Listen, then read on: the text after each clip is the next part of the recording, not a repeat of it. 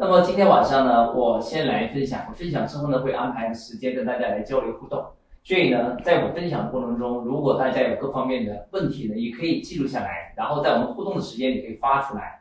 呃，希望我们可以在今天晚上一起度过呃互相帮助、互相促进、有意义的一晚。好，那么现在我们就进入今天的主题啊，网上学习。那么互联网的时代不可阻挡的已经走到了所有的企业家的面前。那么该怎么把企业转型成为网上的生意啊？如何在网上去创造财富？我们今天晚上来探讨这个话题。那在我们今天晚上开始之前呢，我们跟大家讲一个非常经典的优秀的企业成功的案例，我们一起来看一下。那么大家来看，那么这家公司呢，相信很多人应该很熟悉啊，它是世界上最成功的电商网站之一啊，发源于美国的啊亚马逊。那么它的创始人呢叫杰夫贝索斯。他已经成为世界首富，个人的资产超过一千亿美金。那么今天晚上我讲的不是亚马逊那些复杂的电商的业务，我讲的是他这几年发展速度最快、利润最高的，是我们今天晚上研究一个重点的业务，就是亚马逊的云服务。那么它的云服务跟一般的电商有什么区别呢？一般的电商是把一个产品啊，比如说衣服啊、鞋子啊、手表。卖掉，那么这个交易就结束了。所以亚马逊它虽然是一个平台，但是它赚来的钱实际上电商的利润并不高，而且还涉及到大量的这个物流啊、售后服务很多麻烦的事情。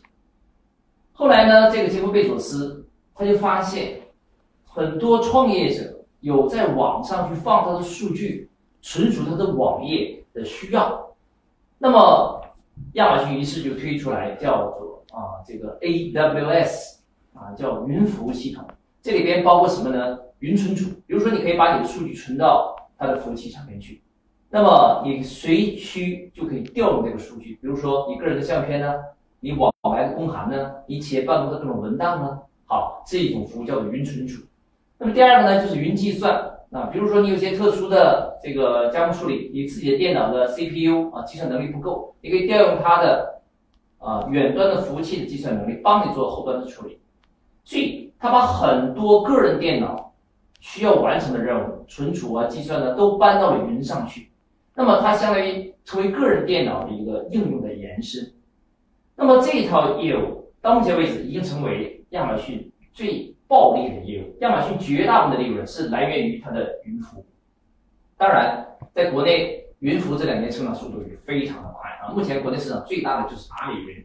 此外呢，百度、腾讯、华为都在纷纷来做起了云的生意。那为什么他们喜欢做云的生意呢？这个是互联网商业模式最关键的一个地方。那么我们之前提出过一种商业模式，叫做收费站模式。我们再来回顾一下啊，啊，这个模式啊威力巨大。那什么叫做收费站模式呢？我们跟大家一起来回顾一下啊。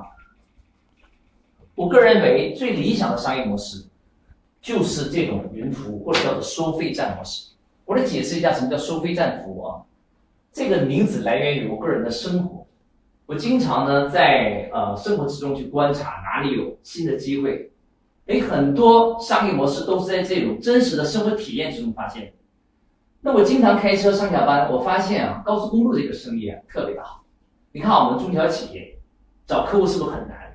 找到客户呢，这个客户很容易流失，被竞争对手抢走。今天有钱赚，他不知道明年会不会有钱赚啊？客户今天给我们钱，还不知道下一次钱在哪里。但是高速公路这个生意，它就非常的轻松。他只要把这个路修好之后，那么他往往就锁定了这个唯一的资源。你要想从一个城市到另一个城市，基本上只有一条高速可以选。你不选它，你就没有办法那么快的速度到那个城市，你就走省道路、国道路，但是速度慢，路面状况也不好，所以它唯一锁定一个资源，没有竞争，这是第一个好处。第二好处是，它整个的盈利过程特别的简单。你看啊，我们中小企业卖一个产品是很难的，要跟客户讨价还价啊，还要这个赠品，要增值服务。高速公路有这些服务没有？啊，我们开个车上去。啊，拿个卡闸机打开，离开的时候给钱，闸机打开就离开就结束了。那现在呢，全中国在普及 ETC，那高速公路收钱更方便啊，上去的时候 ETC 一扫啊，闸机打开，离开的时候一扫钱没了，所以我感觉这生意太棒了。我买其他东西都可以讨价还价，买服装还跟着问对方能不能打八折。但是我们去走高速公路的时候，你能跟收费员说：“哎，打八折不？”人家懒得理你呀，啊！所以这个生意它是自动赚钱的，整个系统都是自动运转。更神奇的地方是什么呢？就这个生意对人的依赖很低啊！你你什么时候听说一个收费员是硕士博士？那可能只要是识字的、会说话的都可以成为收费员。但是中小企业最缺的什么？缺的是人才。很多中小企业一般的人做不了啊，你得特殊有技能的人。所以就像中餐馆那个生意，你有一个大厨，生意就好；大厨离开，生意就回来。所以正因为对人的依赖太过度，导致很多企业发展不起来。而且高速公路几乎修完之后不依赖于人，啊，谁都可以做。现在准确来讲，不但不依赖人才，连人手的依赖都很低了。以前一个收费站可能要十几个人，现在一个收费站可能两三个人就可以维护了。啊，因为有 ETC 自动化，因此我这么多年看了很多企业商业模式，我发现最好的商业模式就是什么？就是收费站模式。换句话说，修一条高速公路，没有竞争，只能我们收费，不需要人，自动赚钱。你们说，假如有这么一个商业模式啊，可以像高速公路一样自动赚钱，长期赚钱，没有竞争，你说这样的模式好不好？啊，那一定很棒。那么，这才是。我今天要谈的网上的生意怎么做？很多人总简单的以为啊，网上的生意那就是把我地面产品拿到网上去卖喽。我地面是卖鞋的，到网上卖鞋；我地面卖服装的，在网上卖服装；我地面卖水果的，到网上卖水果。那这就是电商。你这样理解呢，它也没有错啊，它也可以算是电商，但它问题是它没有发挥互联网真正的威力。真正的互联网的价值在什么地方？就是它让赚钱变得更简单，让赚钱的周期变得更长，让赚钱变得更容易普及、覆盖大众，而不太依赖于少部分的人才。所以我今天要跟大家讲的是，真正把你的生意搬到网上的关键，是要把你的企业的基因互联网化。我们讲的是互联网基因。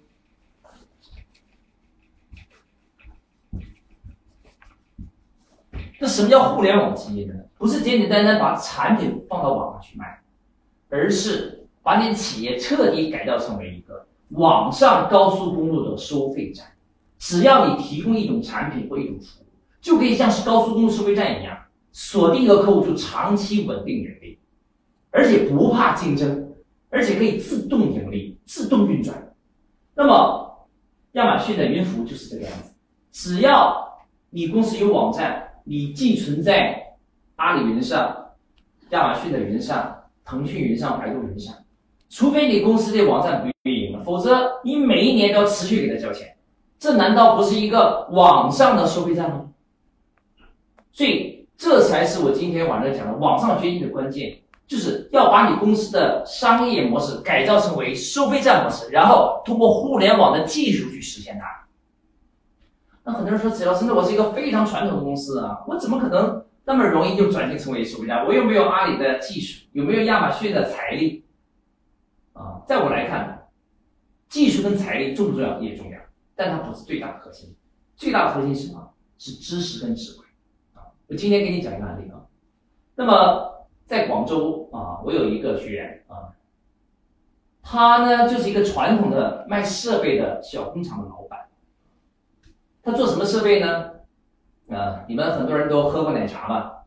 他做的就是奶茶那个封口机啊，就是给你倒完奶茶，是不是要放在一个小设备下边，然后下边一搬一个塑料封膜就盖到了那个奶茶盖上，然后把它就是封住了，你可以在上面插个吸管，那个让它密封的那个设备，哎。最早一批国内做的设备呢，其中一个就是我的学生。那么他最早来做这个设备，但是做这个设备啊，他却没有赚到最多的钱。你们知道为什么吗？就是因为一开始他发明的这个设备在全中国开始推广之后呢，他没有想好商业模式，他就想，那我的设备好，我就卖设备就可以了。结果他是被卖了一批之后，就出来一堆工厂去山寨他。人家一看，这个好，那 这个这个没什么技术含量哈，这个市场需求还很大的，中国到处都是奶茶店啊。于是很多竞争对手一哄而上，啊，逆向工程，研究怎么做，很快就山寨，然后到处跟着打价格战抢客户，所以很快他就赚不到钱。到处都是竞争的，那么他后来呢就很郁闷，他感觉你看这个设备是我发明的，结果呢很多人山寨，当然这里边有知识产权保护的问题啊，但是还有一个问题就是他自己的商业模式设计有问题。后来他来向我请教说：“子老师，你看这样的项目怎么去调整优化它？”我说：“你要像这个亚马逊的云服务一样，你要把自己变成收费站的商业模式，然后用互联网的技术去实现它。”那他会说：“那怎么我就是卖一个封口机设备的，我怎么还能够变成一个收费站？”我说：“可以变成收费站。那怎么变成收费站呢？”好，今天我就给大家讲一种特殊类型的收费站啊。收费站分很多个类型啊，如果大家想深入学习的话呢，可以到我们万斯大学的那个呃专门的这个在线学习社区可以去学习啊。那么今天晚上由于时间有限啊，我就讲一种类型的收费站，我相信会对大家有很大的启发。那么收费站呢？啊，第一种最常见的类型叫做工具型收费站。工具型收费站啊，什么叫工具型收费站？要想谈工具型收费站，在这个地方，那么我就要讲到一个很常见的例子啊，你们就可以理解了。什么叫工具型型收费站？我举例子。在座各位应该各个公司都买过这个打印机吧？那么你们知道打印机生产的品牌商，他靠打印机赚钱吗？我相信很多人猜也猜得出来啊！打印机这个生产商，他核心赚的不是打印机的钱，他赚的是墨盒的钱。他打印机很低的价格，成本价甚至亏本卖，他都愿意。为什么呢？因为他不在乎这个打印机，他真正赚的是打印机后续的耗材。因为每一个打印机都配一个专属的墨盒，你买别人的墨盒，你装不上去，或者是这个打印机的打印效果不好，那么你就要每次重复的去买它的墨盒，所以打印机的亏本卖，甚至送给你又怎么样？那么这就是一种工具型收费站。那为什么说它是一种收费站呢？因为凡是收费站的商业模式就要符合三大标准，我们一起来看一下啊。所以接下来我所讲的这个三大标准非常重要。你们一定要记住啊！所以你不要抱怨说，只要说我就是卖水果的，我就是卖鞋的、卖服装的，一听起来高速公路收费站好像跟我很遥远。不是，一旦理解了这收费站三大标准，几乎你每一家企业都可以找到一个机会，把你的产品跟服务改造成为收费站模式。你不是不能打造收费站，是没人教过你啊！这是战略这套系统的重要性。你懂得战略顶层设计，你懂得商业模式的设计，你可以少走弯路。你把你现有的资源按照收费站的要求重新组合，就会产生巨大的财富效应。那我们来一起来看收费站的三大标准啊，收费站的三大标准，就是什么样的项目我们可以称之为收费站，什么样的项目我们不能成为收费站呢？好，我们来看收费站三大标准。那么第一个标准，我们想一想高速公路整个运作过程中啊。是不是对人的依赖很低呀？是不是只要我们开车上去，它就能赚钱，对不对？好，那么我们称之为对人依赖很低的项目叫做自动化。什么叫自动化？高速公路就是这样，它不需要一流的销售人员，它就可以持续赚钱。所以它首先降低了对人才的依赖。那后来呢？它连收费员都不需要了。以前普通学历都可以做，后来连收费员都不需要，因为有了 ETC，所以它不但不依赖于人才，连人手都依赖很低。所以自动化的意思是什么？是最大化的做到无人化。因为人是双刃剑的，企业成功依赖人才，但是人才也是最容易流失的资产。所以，如果你的项目特别依赖一两个人才能运转，这一两个人才一旦流失，你企业就会瞬间崩盘。因此，解决对人才依赖最好的方法是什么？就是我设计我这个商业模式的时候，我就降低对人才的依赖。这个人来了，我且能运转；这个人走了，我一样能运转，这才是关键。那么，就好像我刚才说的打印机跟墨盒那个空气数据站，整个打印机在帮这个公司赚钱的过程之中，它需要特殊的人才吗？它需要一个博士生天天帮你维修打印机吗？那可能一个普通的技师都可以修，甚至打印机便宜到连修都不用修，坏了再给你换个新的。所以它的运转使用过程中，不需要太多的人手，啊，也不需要太多的人才，所以它能够批量复制。如果你这个生意每服务一个客户都需要一个专人去做，你不能批量复制，一切能做到吗？所以做收费站的第一个标准，它必须就要做到自动化。好，接下来第二个标准，高速公路修一条高速公路，它赚钱不是赚一两年吧？它一旦修完了，至少持续会盈利二十年乃至三十年，这么长时间里面，它都可以持续稳定赚钱。那么这就是中小企业。追求的很多中小企业都害怕生存的时间太短，所以我们就要想办法在我们商业模式里面加一条，叫做长期，所以我们称为叫长期化，就是我这个项目可以长期安全、持续、稳定盈利。亚马逊的云服务就是这样，你一旦把你的网页、你公司的数据资料放到这个云上，一年、两年、三年、四年、五年。都可以持续收钱，而且你在这个平台上面存的数据越多，你越很难迁移走，因为它形成了一个庞大的一个成本。你要想迁移走，意味着你过去的数据你都不要，或者是你要把过去数据 download 下来重新上传，这个巨大的工作量。所以很多企业，他为了减少麻烦，他就不去修改他这个数据存储空间，他不去迁移他的数据，因此我们就可以持续稳定盈利。所以亚马逊的云服务估值是非常高，一般的企业估值才能十倍、二十倍，像这样的企业它可以估值到四五十倍以上，因为人们看好未来的发展。这就是数位站项目的一个巨大的威力，就是它可以常年稳定赚钱，不是赚一年两年，是赚三年、十年乃至二十年，像高速公路可以做到三十年。啊，为什么李嘉诚啊的资本从香港撤出到了英国，重点投资英国的自来水公司？啊，因为那些公司虽然利润低，但它细水长流，它可以十年、二十年乃至五十年稳定赚钱。越大资本，它越追求的就是安全性、稳定性、长期性。啊，所以经常有学员说：“陈老师，我的公司打算做上市准备，那么我怎么吸引投资方？”我说：“你要想吸引投资方，你必须把自己的项目改造成为收费站项目，因为只有收费站项目，资本方是最喜欢的。一，它不依赖特别多的人，自动运转；第二，他可以赚很多年的钱，资本的确定性比较高，安全性比较高，所以收费站它不但可以让我们企业长治久安，它可以吸引大资本啊。那么长期化怎么做？就是要锁定客户的不可改变的需求点啊，它不好迁移的点，有壁垒的点啊，最好锁定客户的刚性需求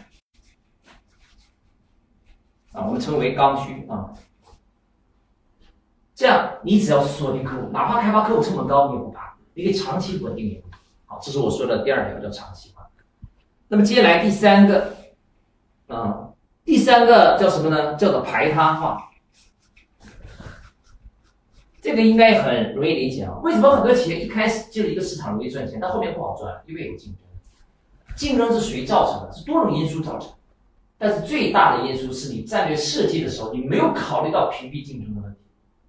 因此，在我们设计战略的时候，最好的方式在启动第一天，我就不怕竞争。你像高速公路，它只要在一个城市到另一个城市之间修通了一条高速，它根本不怕竞争。为什么？因为它有资源保护。啊，在相对有限的交通空间之内，你只能走这条，你没得挑。啊，要么就走地面，你要么就走高速，没得挑。所以它才能保证它的长期稳定。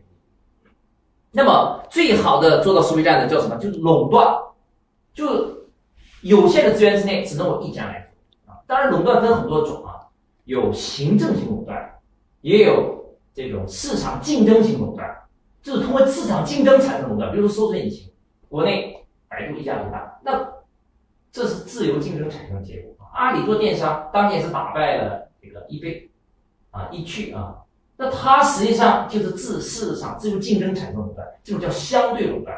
我们中小企业追求的只能是相对垄断啊，所以排他化做的最好的就是垄断啊，我们做的是相对垄断，相对垄断。那么，以上我把收费站的三个标准介绍完了啊，你们就可以按照这三个标准去找我们身边的商机。或者是把我们的产品重新组合，把这产品变成收费站。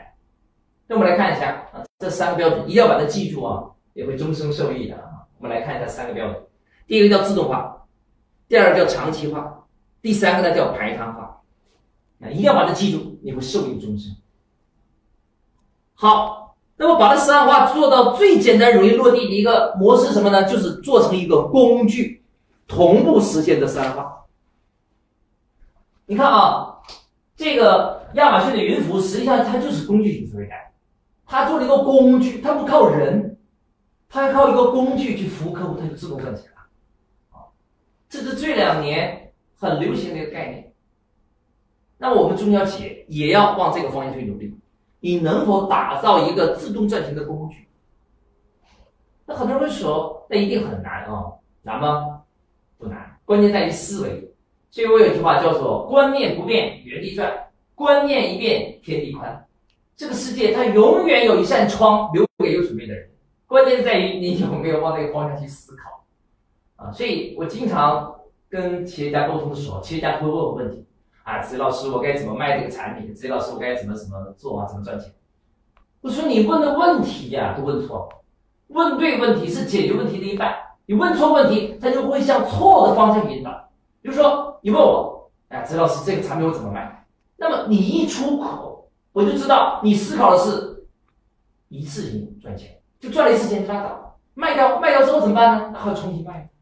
所以你这个思维它就不是收费站思维，它不是好的商业模式的思维。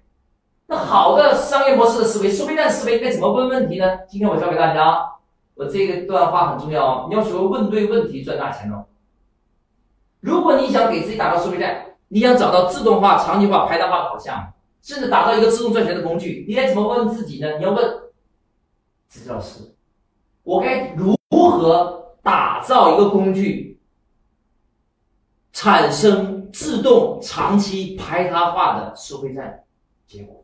听懂你得这样问，你不要问这种产品怎么卖，你要问我怎么打造收费站，用什么实现？用工具，让这个工具自动运转。让这个工具长期运转，让这个工具没有竞争、排他化的运转。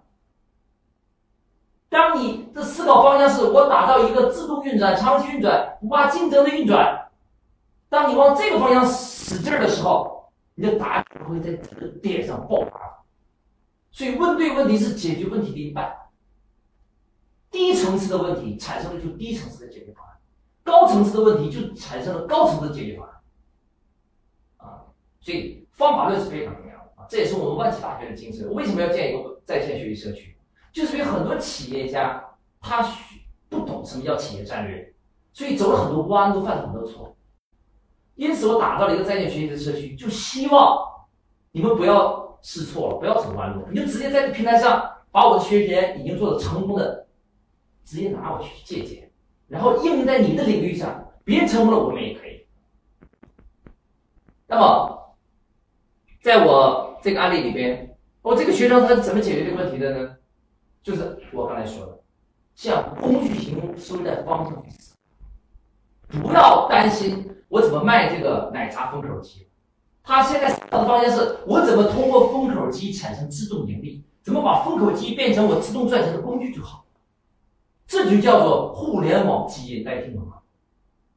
所以至于他是不是在网上推，并不重要。很多情况下，它互联网基因不一定在网上推哦，它很可以在地面推。比如说阿里巴巴，你说是个互联网公司吧？但你知道吗？阿里巴巴的客户大部分都是地面会销搞出来的。因为在九九年做电商的时候，中国人有几个老板知道互联网啊？有几个老板在互联网做生意的？是他通过阿里铁军打造强大营销部队，是通过地面这种陌生拜访、地面会销托起来的客户。所以，互联网基因不代表在互联网上找客户，互联网基因是意味着。你用互联网的技术实现了收费站的项目，然后整合网上网下所有的资源去推动它。客户在哪里，我就去哪里，而不是说逼着自己啊，在网上找客户，那不一定。网上有客户，去网上找；地面有客户，去地面找。关键是我的基因是互联网，我的基因是社会战啊，这才是真真正正的啊战略思维。所以学习战略才能根本解决企业问题。研究战术性的东西，短期有效，长期无效。好，那么再回到这个项目里边来，我讲完这些铺垫的知识，这答案就呼之欲出了，就很简单了。最终他怎么做了呢？好，第一代封口机只能封圆的，他现在推出了第二代，可以封方形的、矩形的、不规则的形状。啊，那种特殊的封口机，它就不再像以前那样去卖了，它改了一个模式，叫什么呢？叫做送啊，别人抄袭我，因为你卖机器，今天我就不怕你抄袭，我不卖机器，我送机器，我唯一的要求是什么？你在我这里买耗材，而且它的耗材做了一个特殊的接口，只有他卖的耗材才能安到他机上，于是就把这个企业改造成了一家工具型收费站的公司。然后发动全中国的力量，帮他去推这个机器，送这个机器，生意就水到渠成，自动涌来，整个企业就焕然一新。大家听懂吗？这才是真真正正的互联网思维，这就是云服务思维，这就是收费站思维，这是工具型收费站的思维。希望对大家有所启发。当卖出现竞争的时候，我送，因为我送的目的是为了产生自动赚钱的系统，让它自动盈利，长期盈利，不怕竞争。那你卖我送，你能 PK 到我送的人吗？好，一下占领了客户。那客户他要用机器，就要买耗材来找我买，别人的耗材装不上去，我就赚耗材的钱。只要用一天，我赚一天，所以长期赚钱。